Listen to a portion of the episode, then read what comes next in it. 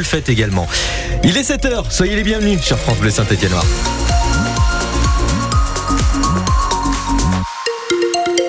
Un point de météo pour bien commencer la journée avec euh, des nuages avant tout euh, annoncés dans la Loire et la Haute-Loire par Météo France. On aurait un petit peu quand même du mal à imaginer que de la neige pourrait tomber dans la nuit de samedi à dimanche, nous annonce Météo France et pourtant c'est le cas. Nous sommes en vigilance orange à partir de dimanche 6 heures. Pour l'heure, c'est plutôt des températures douces qui nous attendent dans la journée. On fait un point plus complet après votre journal. Branle-bas de combat pour sauver une entreprise ligérienne, Anaïs. Oui, l'entreprise de canapé et fauteuil du Coteau Diva est en passe d'être placée en redressement judiciaire. Pour l'instant, les salariés attendent la décision du tribunal de commerce de Lyon qui sera rendue mardi. Une épreuve qui n'a rien de nouveau pour les 117 salariés du groupe. Depuis 2016, l'entreprise est passée par la liquidation judiciaire deux fois. Selon le groupe Agathe Legrand, les grandes entreprises de mobilier ne jouent pas le jeu. Conforama, But ou encore Accor Hôtel, aucune de ces entreprises ne propose de canapé Diva Salon dans ses rayons.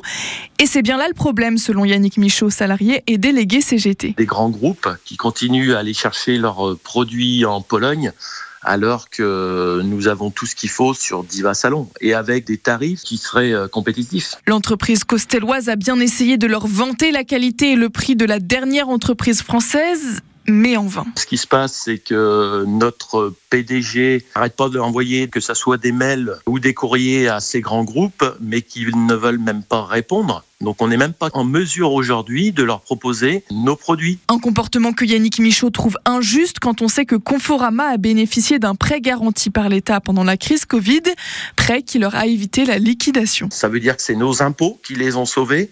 On mérite quand même un petit peu mieux que de ne pas vouloir prendre nos produits chez nous et même pas vouloir écouter en plus ce qu'on a à leur dire. Depuis une semaine, de nombreux élus se mobilisent donc pour Diva Salon, ces canapés fabriqués au coteau.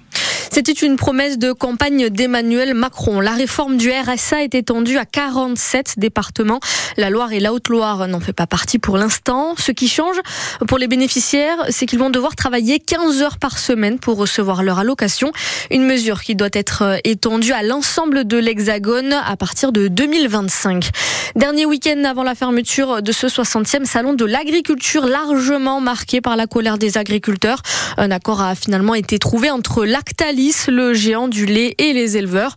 Le prix de la tonne de lait fixé à 425 euros, c'est à peine mieux que la première proposition du géant laitier, ce qui revient à 42 centimes le litre.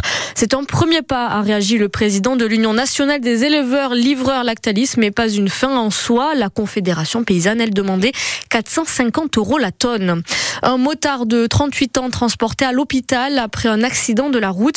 Ça s'est passé en milieu d'après-midi hier à hauteur du Suc-Montredon en Haute-Loire, sur la commune de Voré-sur-Arzon. Le Puy-en-Velay n'a visiblement pas laissé bonne impression au Stade Rennais. Si les Bretons se sont largement, euh, euh, l'ont largement emporté jeudi soir en quart de finale de la Coupe de France, euh, le torchon brûle entre les deux clubs en troisième mi-temps. Ils s'en prennent l'un à l'autre par voie de communiqué d'usage lorsqu'un club professionnel affronte un club amateur. Il lui laisse sa part de la recette de la billetterie. Sauf que là, problème, David Valverde, le Stade Rennais n'a pas les c'est l'intégralité de cette recette au Puy-Foot. Oui, sur les 110 000 euros qui lui revenaient grâce à l'affluence fantastique au stade Geoffroy Guichard, le club breton en a laissé la moitié au puits. L'autre moitié a été conservée pour couvrir ses frais de déplacement, annonce un communiqué savoureux pour un club au budget de 100 millions d'euros. Il faut savoir que les relations entre les deux clubs sont loin d'être idylliques depuis le tirage au sort. Les Rennais en voulaient déjà au Puy-en-Velay de ne pas leur avoir confirmé que le match ne se jouerait pas en Bretagne, mais bien à Saint-Etienne, alors que la fédération avait, elle, été mise au courant. Et puis des qui n'en est pas un dans le milieu du foot. Rennes souhaitait jeudi soir que la pelouse soit arrosée pour accélérer le rythme du jeu. Demande refusée par le stade Pono. À cela s'ajoutent des tensions apparemment plus fortes que d'habitude selon des stadiers entre les deux bancs de touche.